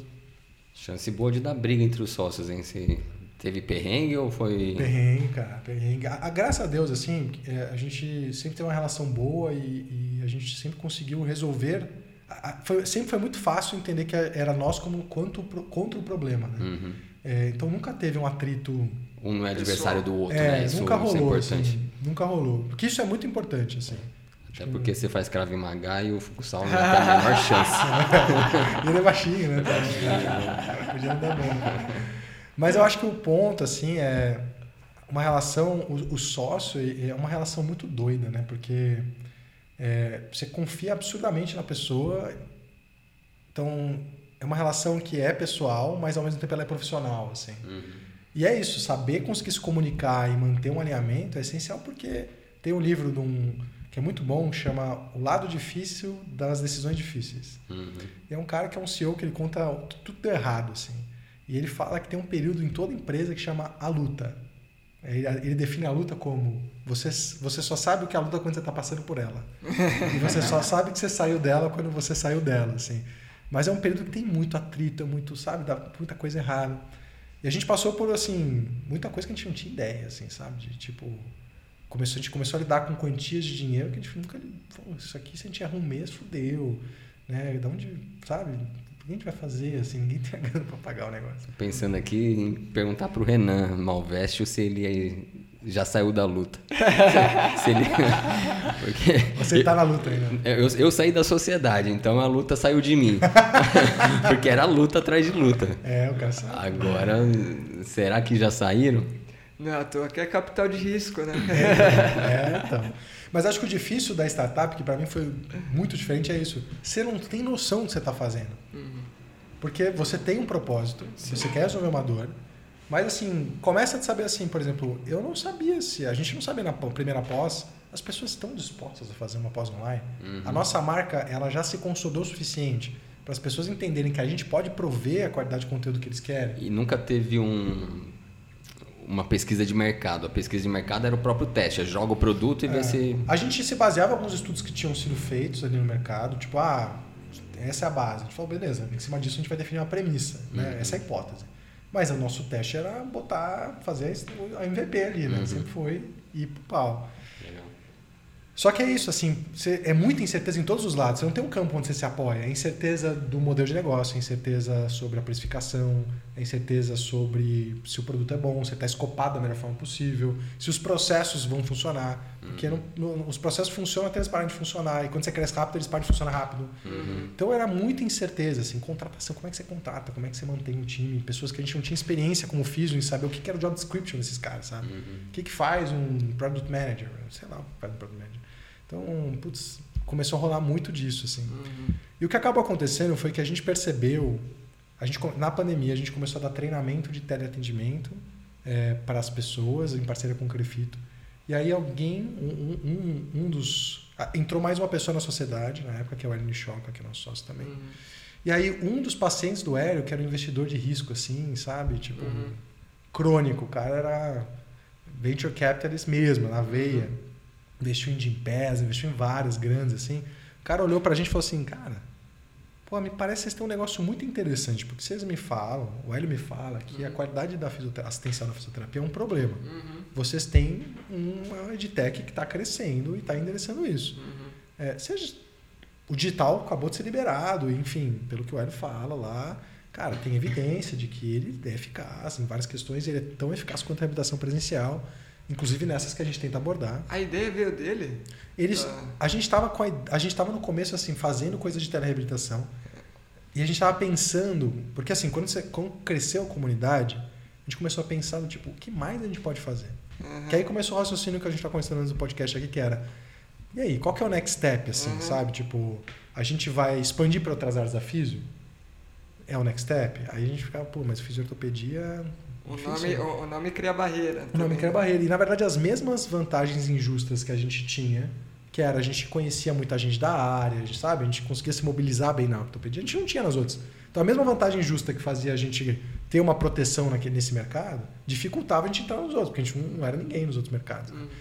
E aí nessa, quando a gente estava pensando em o que fazer e como aproveitar aquela comunidade, a gente criou até outros, outros produtos. A gente criou um marketplace, trazendo parceiros, né, e conectando esses parceiros com os nossos alunos. Isso começou a gerar renda para a gente, de intermediação mesmo. Uhum. E aí veio essa ideia. E se a gente começar a usar essa comunidade como base para a gente entregar um serviço de mais qualidade? Uhum. E aí a gente começou a pensar sobre isso. Né? Começar a pensar sobre essa ideia. E depois de uns 3, 4 meses surgiu uma spin-off do, do Fisiotopedia, que é a Tato. Uhum. A ideia da Tato no começo era ser uma plataforma. Era a gente pegar profissionais que a gente ia pegar da escola, fazer um processo de treinamento robusto e facilitar com que pessoas que estavam buscando atendimento de qualidade conseguissem Fossem acessar atendidas por, por esses profissionais. A gente era só o intermediário que é da tecnologia, Puta etc. Esse, é, esse era o começo, esse era, foi a ideia. Que- mas qual que foi a barreira que a gente pegou? Bom, primeiro, a gente, o fisioterapeuta estava em break-even, né? Que a gente fala, ele já estava, já, Já, já tinha equilibrado. tinha equilibrado, tava, Cara, tem um monte de sigla aí que a gente podia resolver agora, né? vamos traduzir. é, Vamos lá, break even. Break-even é ponto de equilíbrio, né? Você, já tem mais receita do que despesa, em resumo. Ufa, ah, já Parou saiu. de sair, saiu do, do buraco ali, né? Uhum. E você tinha falado lá, mas na, na parte do marketing LP, né? O land page. Landing é page, é. Uhum. é. Tem as siglas doidas aí. Né? Essa- É vamos- que você vai soltando, É, vai- esse é seu dia a dia. Vai trazendo que a gente vai traduzindo aí, né? Tá, eu vou apertando aqui, tá? Mas isso é foda que meus sócios falam a mesma coisa. Falam, cara, é um monte de sigla aí que só você entende, né? Uhum. Mas assim, o que que foi interessante? Assim, ela já estava em ponto de equilíbrio, só que a gente falava, poxa, a gente tirar recurso dela para abrir outra empreitada, pô, a gente está ameaçando, a gente está criando risco. Uhum. Como é que a gente mitiga risco? Capital de risco. E aí começou uma jornada que a gente ainda estava aprendendo muita coisa, assim, porque cresceu, mas isso não quer dizer que a gente já tinha know-how em gestão de produto, de processo, né? a parte de marketing digital, vendas, tinha muita coisa que a gente estava aprendendo, assim, fazendo com o avião voando, sabe? E aí entrou um sócio que entrou como advisor, que é esse investidor de risco, e o papel dele, na verdade, foi nos ajudar com decisões mais de business, mas principalmente com um levante de capital. E eu comecei a fazer né, o que a gente chama de fundraising. Comecei a me apresentar para investidor de risco e pedir dinheiro. E era foda, porque as primeiras vezes que eu fui fazer isso, Bem modelo. Como é Shark Tank? Shark Tank, É. assim. E Cada era um- dia uma reunião diferente. Cada dia uma reunião e assim, faz o pitch deck lá, que é aquela apresentação curta, né? O pitch elevador ali. Só que assim, no começo eu era um acadêmico com assim, uma noção de business incipiente, falando com um tubarão ali. E a gente tomou a bordoada pra caramba, por mais que eu tivesse coltado por esse nosso sócio, a gente tomava muito a bordoada no começo. E a gente conseguiu levantar, né, na época, um dinheiro suficiente pra gente começar essa operação da Tato. E assim, era uma grana boa. Faz um pitch da Tato aí pra gente. Naquela época, naquela época, a Tato ela tinha essa tese e, e para os caras que são investidores de risco, o que acontece? A maior parte deles no Brasil vieram da, de fintechs. Então o conceito de você falar de plataforma é intuitivo. É pra eles. fácil. É fácil, eles entendiam. E aí eles entenderam. o Você tem que falar a linguagem do cara, você tem que mais seduzir o cara do que realmente, É. né? A, a verdade é que no early stage, que é essa fase inicial É. da startup que você está levantando dinheiro de risco, Você assim, tem um PowerPoint. é, é PowerPoint e a gente estava numa fase que tinha muito dinheiro na mesa. Era pré-juros alto, estava valendo a pena investir em capital de risco, né? O, o juros estava baixo pra caramba na Isso época aqui foi em Brasil. 2021? 2021 começou. É, 2020 para 2021, né? Começou a gente come, a gente começou a escopar o projeto, entender o que era, estudar a parte de legislação. A gente foi na Câmara Técnica do Cofito que estava brigando ali pela parte de legislação, foi entender tudo que a gente podia, olhar os benchmarks internacionais, né? Tem unicórnio já nos Estados Unidos que faziam isso que a gente estava tentando fazer de alguma forma diferente. E a gente falou, beleza, enquanto a gente escopava o proje- o- o- a, a empresa, né, o que, que seria o MVP, a dor que a gente ia resolver, eu tava nessa briga aí por levantar dinheiro. Tomando bordoada pra caramba, conseguimos levantar. Na venda, Talvez esteja quente, desculpa aí, pessoal. a gente conseguiu levantar assim na. Vou servir cerveja quente pra ele. Você pega o Eu meu? pego outra. O Cássio merece. Chegou tarde. Eu sou habituado a tomar cerveja quente. Eu tomo devagar, sempre Europeu esquenta. toma, né? O Cássio, é... o Cássio tem modos europeus. aí. Desculpa interromper. Não, mas a- a- o que foi engraçado, assim, da, da- dessa frente de abrir uma health tech foi que muita coisa foi diferente. Porque pra gente, primeiro, é, empreender na, na educação era muito mais fácil, tinha muito menos barreira.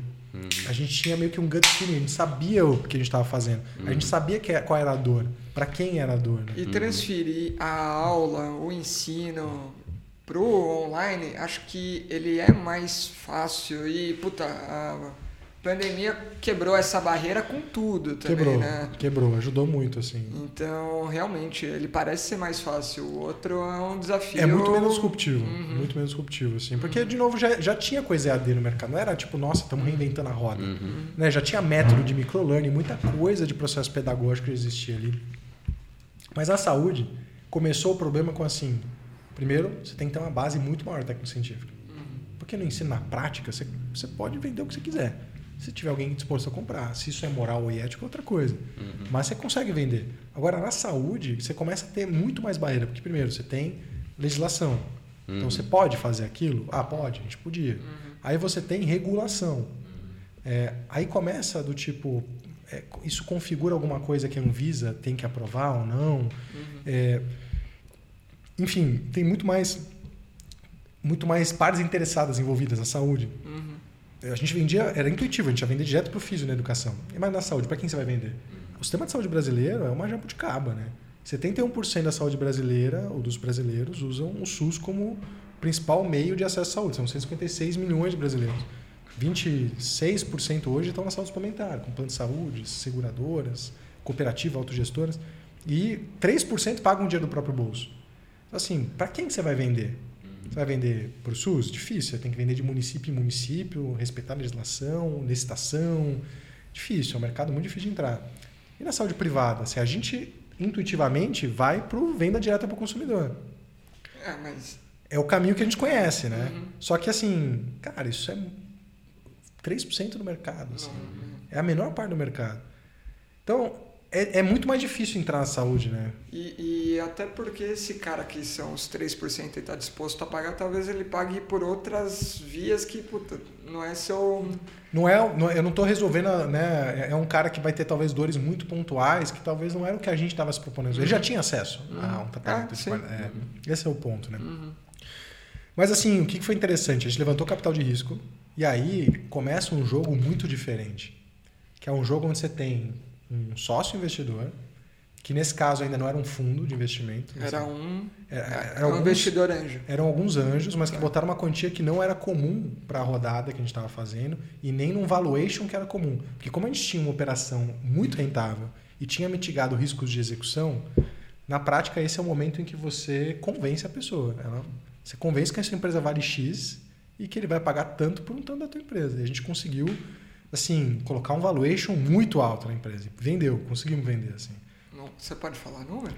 Naquela época foi um pré-money valuation de 9 milhões. Significa que a gente. O investidor colocou né, na época 2 milhões e ele pegou uma porcentagem equivalente a isso. Uhum. Mas na prática, quando você lida com empresas que já estão operando, você está falando de múltiplo de 2, 3. Uhum. A gente não tinha ainda aquele múltiplo de duas, três. Né? Aquele valuation não condizia com o que a gente faturava, esse era o ponto. Né? Uhum. Mas assim, a gente conseguiu vender e coletar um, levantar um capital interessante ali para executar. Mas qual o problema, assim? Você tem um investidor que está na tua cola querendo ver o que você vai fazer com o dinheiro dele. Querendo retorno. E a gente começa a, a ter uma... Assim, se você não tem governança nesse momento, uma experiência, a chance de você queimar o dinheiro é muito grande. A gente fez... é, o nosso MVP foi tentar falar... A gente falou assim, ó, existe... O conceito de eficácia está provado para telereabilitação. Uhum. Tem trial de não inferioridade mostrando que, inclusive, reabilitação pós-artroplastia total de quadro e joelho é igualmente eficaz Com a telereabilitação e com a habitação. Então isso presencial. não preciso bater, vamos para outra. Não preciso bater nisso, mas assim, será que o- a gente consegue culturalmente implementar isso no Brasil? Essa é a nossa dúvida, né? Sim. E a gente fez, a gente bateu em três empresas grandes no Brasil, a Infracommerce, a Local Web e quem foi a outra? Foi a Allianz, a própria Allianz Seguros, que se deu ali como empresa mesmo, não uma carteira de clientes. E a gente mapeou essas empresas, identificou 1.200 pessoas com dor musculoesquelética e a gente acompanhou elas por seis meses. Na época, a gente era uma plataforma. Mas como é que você faz? Aí começa isso, né? Você fala, agora vocês podem fazer de graça. Ninguém vem. Uhum. Aí começou uma experiência do tipo, não, a gente tem que fazer ativação. A gente tem que fazer uma série de estratégias para as pessoas entenderem que a gente tem e trazer essas pessoas. A gente precisa engajar elas para elas ficarem na plataforma. Porque para uma plataforma funcionar, é tipo o Uber. Você precisa ter o prestador de um lado, a pessoa que quer pagar do outro. E você precisa conseguir fazer as pessoas quererem vir, quererem pagar e ficar. É. Então a gente estava validando essa tese, mas no começo a gente subsidiou essa operação. E a gente fez, na época, acho que foram 3.500 atendimentos desse público. Mas nesse esquema, o- vocês treinavam o pessoal gente através treinava- do fisioterapia, uma empresa alimenta a outra. Exato. A gente criou, quando a gente a, a- criou a Tato, a gente criou uma holding e colocou essas duas empresas debaixo dela. Então virou um ecossistema, né? Um flywheel, né? Que é uma coisa, uma roda que se retroalimenta, onde de um lado o fisioterapia era de onde vinha essa mão de obra e a gente criou processos de treinamento para o físio ir para lá. Para ele ter a capacidade de prestar o serviço ali no. na Tato, né? Ali. Então a gente, por exemplo, fez parceria com ONGs, a gente começou a trazer atendimento social e fez um baita processo de treinamento, assim. Uhum. E o, em contrapartida, o físico que estava no fisiotopedia, a gente falou, pô, se a plataforma vira, eu- é um jeito de eu manter esse profissional com a gente, vendo valor em ficar com a gente muito mais tempo. Uhum. Porque ele está aqui pagando para estudar e eu estou ajudando ele a encher a agenda dele. Sim. Sim. Né? Usando as duas operações em conjunto naquela época. Né? Uhum. Essa era a tese naquela época. Qual que foi o ponto? Assim, a gente ban- E acho que especialmente pro, pro que você vinha falando do público do fisioterapia, que é muito fora do eixo do sudeste, Paulo, Sudeste. o cara, através dessa plataforma, ele consegue acessar um, um público que não tem na cidade dele. Né? Uhum. Exato. Bacana, é uma geração de valor assim. que retroalimenta, porque com as teses se retroalimentavam demais, assim, Uhum. fazia muito sentido na época, né? Uhum. Mas o ponto foi assim, a gente ainda não tinha tanta experiência em validação de produto no mercado, né? Frameworks de startup ou de inovação, por assim dizer, que eu acho que resume bem o que a gente estava fazendo. É, e aí o que acabou acontecendo foi, a gente criou um produto, validou o produto, a gente aprendeu a fazer ativação muito bem. né? Então, por exemplo, a gente ficou muito bom em... A gente, a gente criou um time de gestores de saúde que eram físios, porque a gente precisava, por, por exemplo, garantir que o, o, o paciente ia ser... Ele tinha elegibilidade para. Então, a gente criou um grupo de gestores que fazia triagem, Legal. descartava red flags, que é, vi- virava um concierge, por assim dizer. Uhum. Então a gente fazia um mapeamento, estratificava risco das pessoas, esse gestor triava, orientava e ajudava a puxar para a plataforma. E os físicos atendiam e esse gestor acompanhava e fazia o follow-up depois. Então a gente começou a fazer o que é hoje chamado de gestão de cuidado para alimentar a plataforma. A gente começou assim. Legal. Mas o ponto foi, quando a gente acabou esse MVP, tem os resultados na mão, a gente falou, beleza, vamos vender. Para quem a gente queria vender? Para RH. Uhum.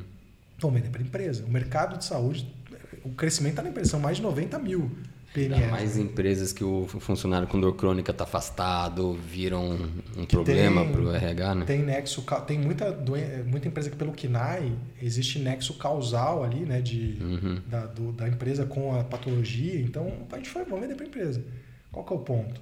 Todo mundo, ó, teve um boom de health techs no Brasil na pandemia. Acho que aumentou Não sabia. 87% o número de health techs nos últimos três anos agora. Antes da pandemia, Mas também aumentaria de qualquer forma com pandemia ou sem pandemia por conta do movimento tecnológico, ou não? é, é que assim, foi na saúde foi um boom desproporcional, assim, Ah, porque tá. Foi motivado pelo. foi motivado pela situação, né, e pela grana que começou a entrar na saúde. Uhum. Porque no pré-pandemia já existiam muitas self-techs no Brasil, mas acho que 70, quase 80% delas eram sistemas de gestão e prontuário eletrônico. Uhum. Com a pandemia começaram a surgir várias startups de saúde digital, de atenção primária à saúde, de telemedicina, é, que, de psicologia, que aproveitaram o movimento de digitalização para tentar dominar esse mercado. E todo mundo estava tentando vender para RH. E o pessoal estava em lockdown, fazia todo sentido ser atendido online. Todo sentido fazer atendido online. E aí o RH começou a assumir uma função que ele não tem, que é virar um hub de saúde. Uhum. O RH não tem capacidade. Assim. O RH, a gente foi aprendendo isso ao longo do tempo, ele tem um budget limitado. Na prática, ele deveria ser sensível ao principal custo para eles com saúde, que é, depois da folha de pagamento, o principal custo das empresas é plano de saúde. É o segundo. E a ANS só regula reajuste dos planos de pessoa física. Plano de pessoa jurídica reajusta 20, 30, 40% ao ano. Qual que é a principal preocupação do RH? É diminuir sinistralidade. Porque 70% dos planos de saúde do Brasil são corporativos. Uhum. Os planos de saúde oscilam com a taxa de emprego no Brasil. Porque quando as pessoas são demitidas, elas perdem acesso ao plano de saúde. Então, todo mundo começou a tentar vender para RH. E aí a gente percebeu que o RH, apesar de dever ser sensível à, à sinistralidade, ele não era. O RH era, ele é sensível a o colaborador ver como um benefício as ações dele. Uhum. Retenção de talentos, é isso que ele foi treinado para fazer. Todo mundo tentando vender é, aplicativo de terapia de sono, aplicativo de saúde mental, de meditação. E o RH não tinha dinheiro.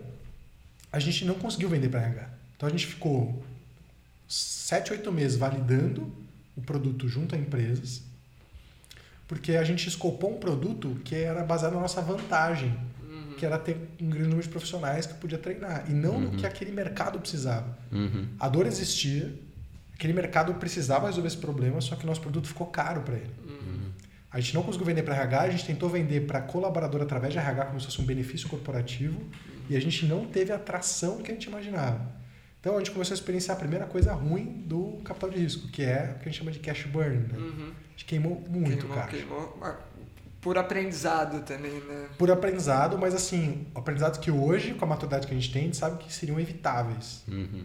Né? Porque um bom processo de product discovery, um bom processo de validação, Entendi. teria eliminado muitas das hipóteses que a gente gastou muito dinheiro para validar. Entendi.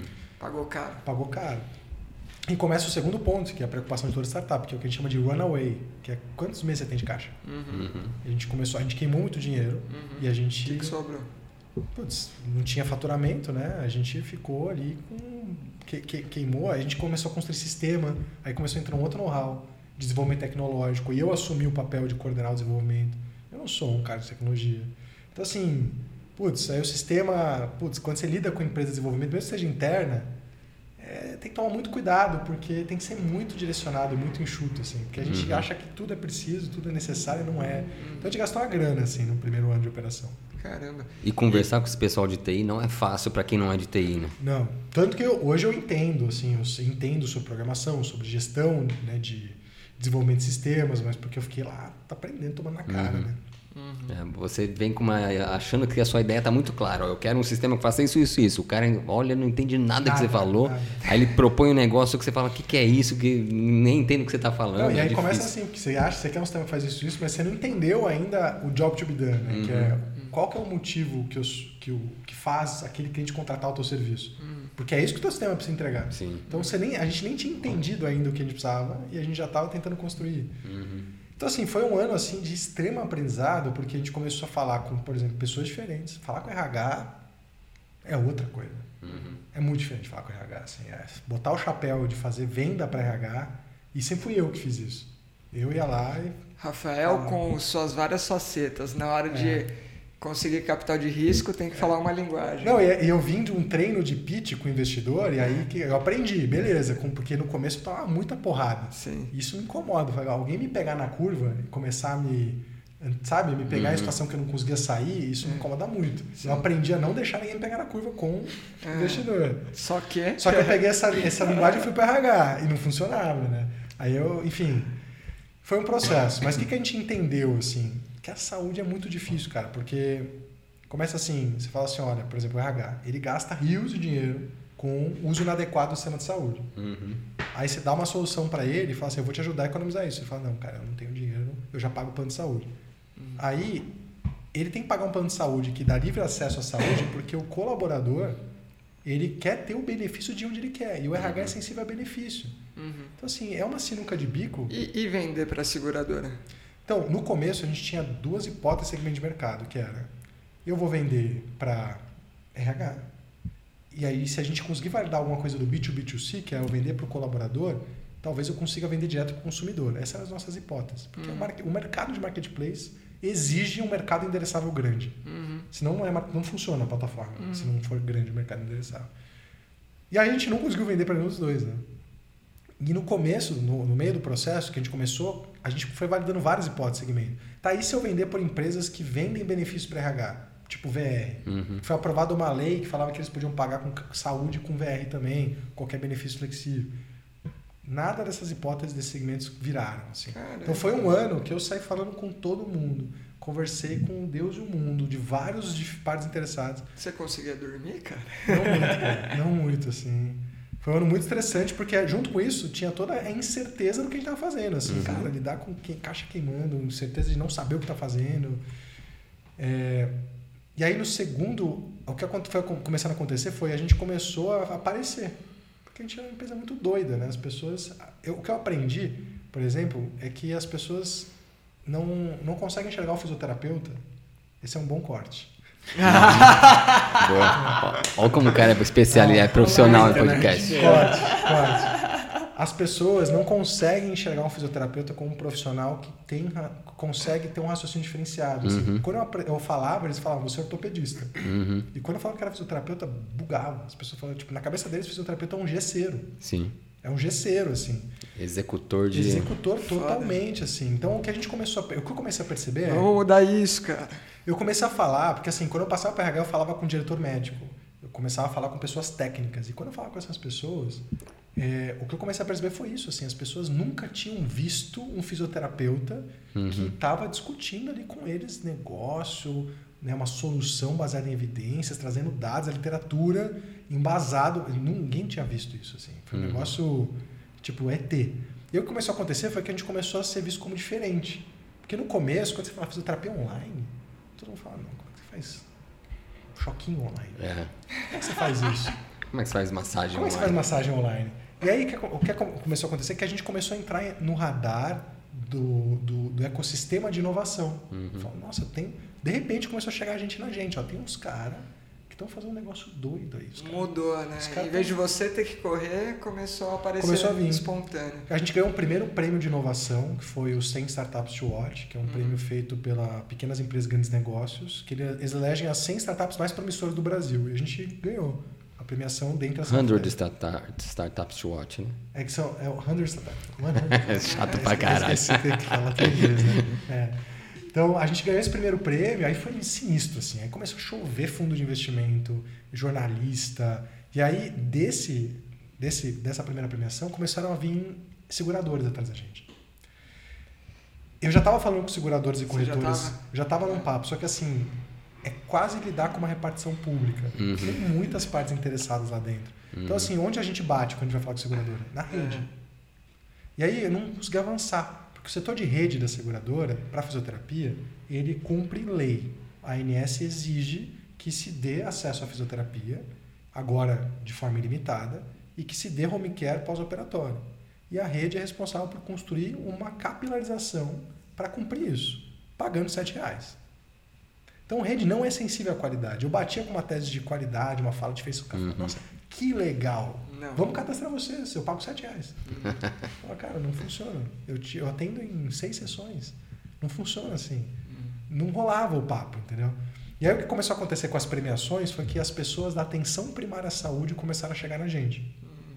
A tese da atenção primária à saúde, né, dentro das operadoras, é o seguinte. Por exemplo, um cliente nosso que é a Seguros Unimed, eles têm 700 mil vidas. É, a Unimed domina 40% do mercado nacional de plano de saúde. Então, eles dominam a maior parte do market share, né, da, da, uhum. do, do, mercado em si. E aí, a Unimed, há 60 anos, fala que o benefício dela é que você vai no médico se você quiser. Uhum.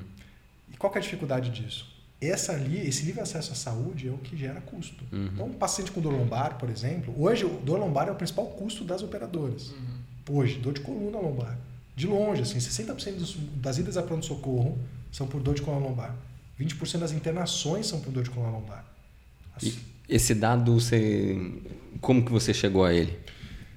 É difícil. Na, no, a, a, gente tem dados muito bons americanos, mas uhum. america, não dá para comparar o sistema americano. Uhum. O, o dado americano é que os Estados Unidos gastam por ano com dor de crônica 814 bilhões, não, 870 bilhões de dólares por ano. Uhum. Isso é mais do que o PIB de talvez mais da metade dos países do mundo. Eles gastam mais com dor crônica do que com diabetes, câncer e doenças cardíacas ali. No Brasil, a gente tem um déficit gigante de dados. Só tem um estudo A gente tem dados assim chapunhados. Por exemplo, a, o INSS traz que 65% dos afastamentos profissionais nos últimos 20 anos foram por dor musculoesquelética. Uhum. Tem esse dado. Tem um, alguns trabalhos que estimam o custo disso, custos indiretos pela perda de produtividade. Mas a operadora tem esse dado? Então, aí que entra o ponto. A gente tem o dado do SUS, tem um estudo do Carregaro, que é da UNB de Brasília, que ele trouxe dados do SUS e de perda de produtividade usando o INSS. O que ele mostrou é, dor de coluna lombar, que é o único dado que a gente tem, custa mais ou menos 500 milhões de dólares por ano ao SUS e a, por perda de trabalho. 80% desse custo está em perda de produtividade. Uhum. Mas nas operadoras, a gente, assim, a gente não, nenhuma delas abre esses dados, por vários motivos. Uhum. O primeiro deles é porque as operadoras funcionam igual uma seguradora de carro. Eles não sabem o que eles estão fazendo. Tipo, eles não sabem o que eles estão prestando. Eles precificam, pagam e calculam o E torce reajuste. pra dar Uhum. certo. E calcula reajuste. Tipo, é assim que eles funcionam. Igual eles funcionam com carro. Sim. Olha, é cirurgia, eu pago, isso vai aumentar minha sinistralidade, o próximo reajuste vai ser de 15%. Pau. É assim que eles funcionam. Então, o que, que ele tem de dado lá? Eles têm dados financeiros. Só. Eles só têm dados financeiros. Eles têm CID, código TUS e só. Então eles sabem pelo CID o que o cara faz e eles não sabem o que, que exatamente o cara fez, qual que é a qualidade daquilo. Então para ele um cara que obeso, que operou e que fez gastou a mesma quantia com nutrição e psicologia é a mesma coisa. Uhum. É 10 mil reais que gastou e para eles não faz diferença. Então eles não querem liberar o dado também porque como é que eles vão expor que eles têm um custo desnecessário de tanto com cirurgia de coluna? Uhum. Então é uma situação meio complexa. Mas assim, algumas empresas começaram a conseguir olhar esse cenário. A ANS começou a olhar esse cenário. E a- algumas health techs eh, começaram a conseguir olhar esse cenário também. Então a gente ainda não tem um estudo. A gente está agora fazendo um estudo via. COFITO até. Requisitando na ANS. Você acha que o sistema privado gasta mais com a dor crônica do que o SUS em, em termos proporcionais mesmo, não absolutos?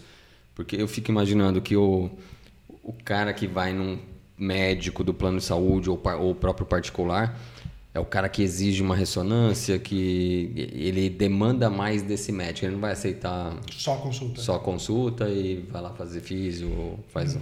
Tem um ponto interessante aí da saúde privada, porque hoje o que a gente tem de dado no Brasil é 55% do dinheiro da, sau- da saúde brasileira está na saúde privada.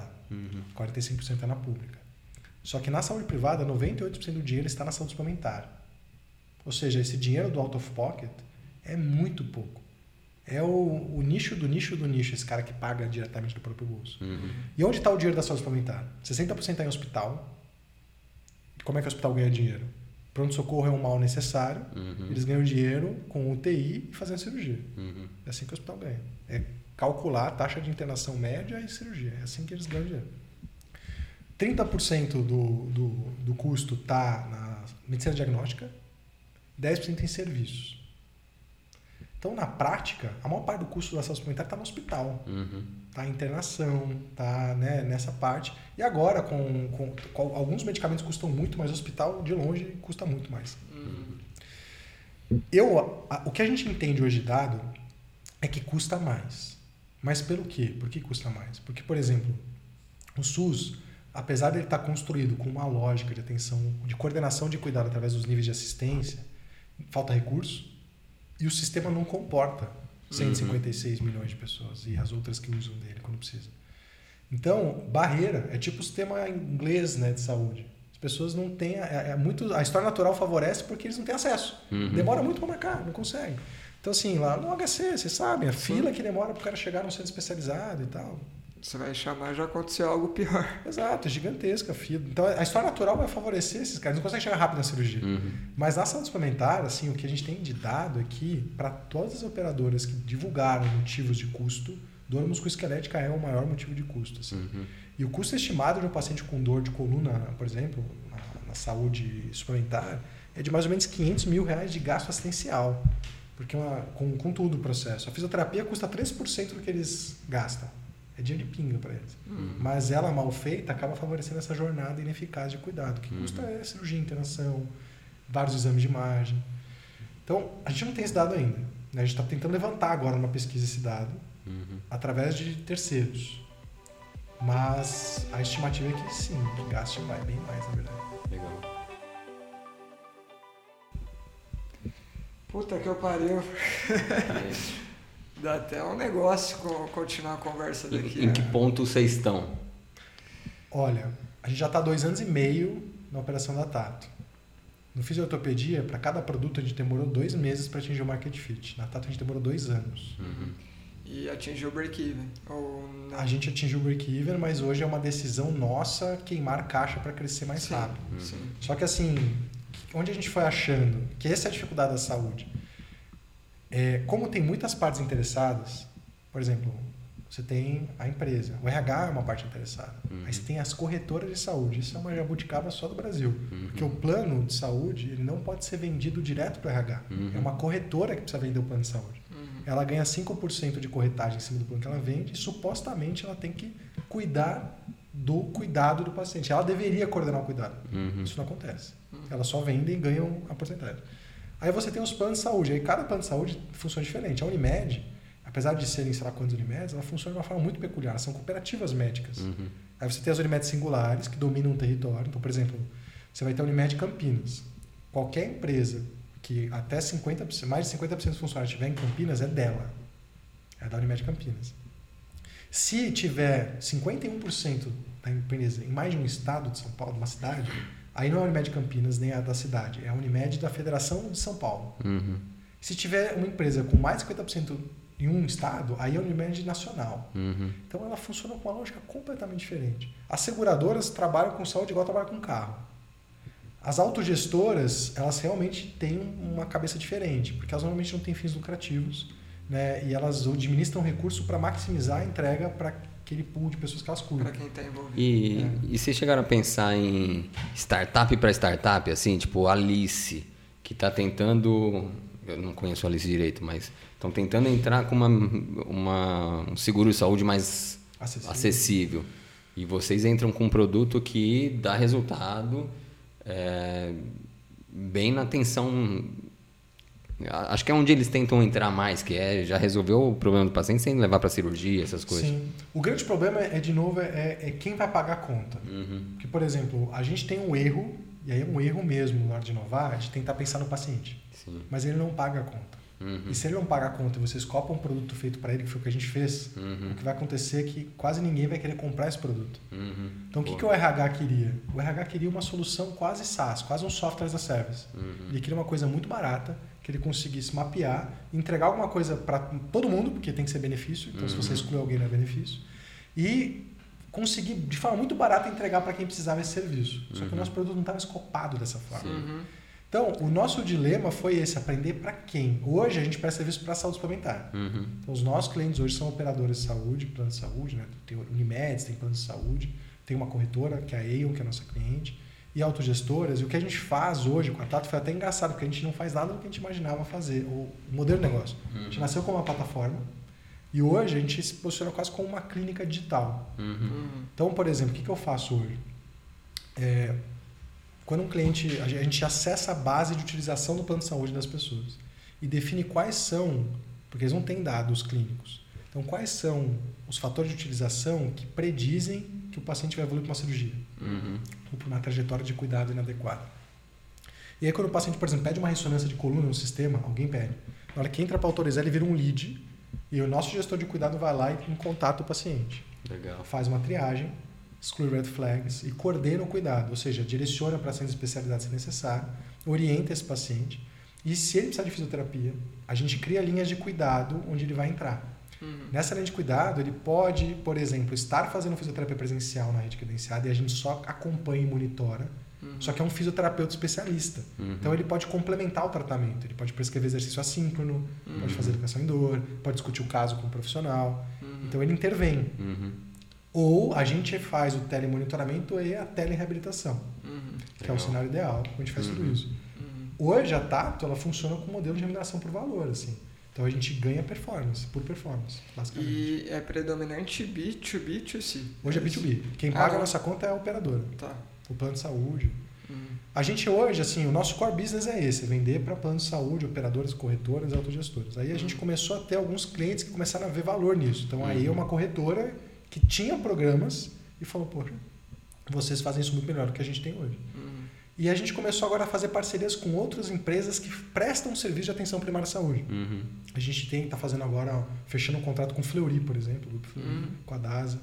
É, porque qual que é o ponto? Assim, não existe outra empresa no Brasil que faça telereabilitação Uhum. e um cuidado coordenado, baseado em evidências. Então, assim, a gente começou a entrar num problema gigantesco que custa muito e a gente tinha uma vantagem importante que para esse player funcionou. Tem muito humano no loop.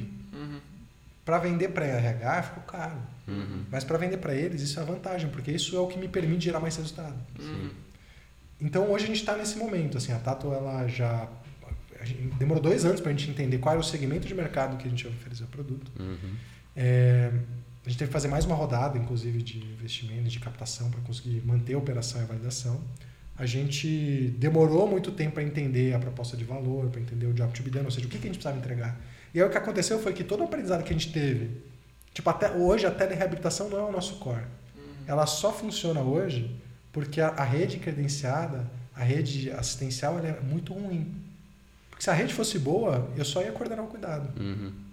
Então, todo o aprendizado que a gente teve nas empresas de fazer a ativação dos clientes, a triagem, o acompanhamento e monitoramento, coletando PRONs, desfechos clínicos, experiência do paciente, isso virou o nosso principal diferencial. E a telereabilitação continua, só que a gente vai alocando hoje equipes para cada cliente. Então, eu monto uma equipe para aquele cliente que vai cuidar de todas as vidas daquele cliente. Legal. Muito bom. Enfim, ficou Cara, por motivos tecnológicos, infelizmente a gente está chegando no fim. Falta um minuto para suas considerações finais. A gente, pode, a gente pode seguir aqui no papo resenha nosso, mas infelizmente vai ter que ficar por aqui o podcast. Eu acho que, para ser breve na consideração final, assim, o que eu percebi, sendo, essa, o que me motivou a sair da pesquisa para esse modelo né, de inovação foi entender que a gente já sabe muita coisa, muito mais do que a gente precisa. A gente precisa de implementadores. Uhum. E hoje, o jogo da implementação no mundo real envolve inovar, empreender. E fazer uma startup é um, é um excelente método para se achar um caminho ou ter mais chance de acertar. Uhum. Então, assim, tem muito problema que a, so- a literatura já deu a solução. Precisa de pessoas Precisa que aplicar. precisa aplicar, assim. E precisa de muita gente fazendo isso, sabe? Então, assim, e carece de pessoas na fisioterapia para fazer isso. Pouquíssimas pessoas. Eu conheço, assim, eu conto nos dedos as startups de fisioterapia porque elas acabam chegando na gente. E como o fisioterapia já existe há um tempo, elas acabam chegando na gente. Olha, eu estou fazendo tal coisa. Então, eu acabei criando uma comunidade de pessoas que estão fazendo startups na nossa área, sabe? É, E precisa, porque vão ter problemas que só a gente vai resolver. Ninguém ia olhar para essa problemática, porque Sim. ninguém entendia que ela era resolvível. Uhum. Para os caras, a gente é só um gesseiro ali, né? É. É, a gente não é. Ficou provado. Muito bom. Fudido. Ó, em tempo, faça o seu encerramento em menos de 32 segundos. Nossa senhora. Então, muito obrigado, Rafa, por estar aqui presente. Queria agradecer para quem esteve ouvindo até agora e um convite também para quem estava ouvindo até então. É, se você quer contribuir, além da camiseta, quer contribuir, de repente está aqui sentado na, na mesa de bar com a gente, Fazendo as perguntas para o Rafa. perguntas diretamente pro Rafa aqui, tem uma poltrona do lado dele para isso, para alguém ficar cutucando ele e perguntando. É, acesse o apoia.se barra Movimento em Foco. Tem os planos desde o estudante quebrado até o Patrão. patrão. Vem ser nosso patrão E e vem aprender com a gente aqui, porque puta aula, hein? puta aula. Fiquei só ouvindo hoje. É isso. Muito obrigado. Obrigado, Rafa. Prazer, gente. Valeu, Boa galera noite que estava acompanhando até agora. Valeu. E é isso. A gente vai seguir online por aqui para quem tá acompanhando. Sistema TV acompanhando. Valeu, até o próximo episódio.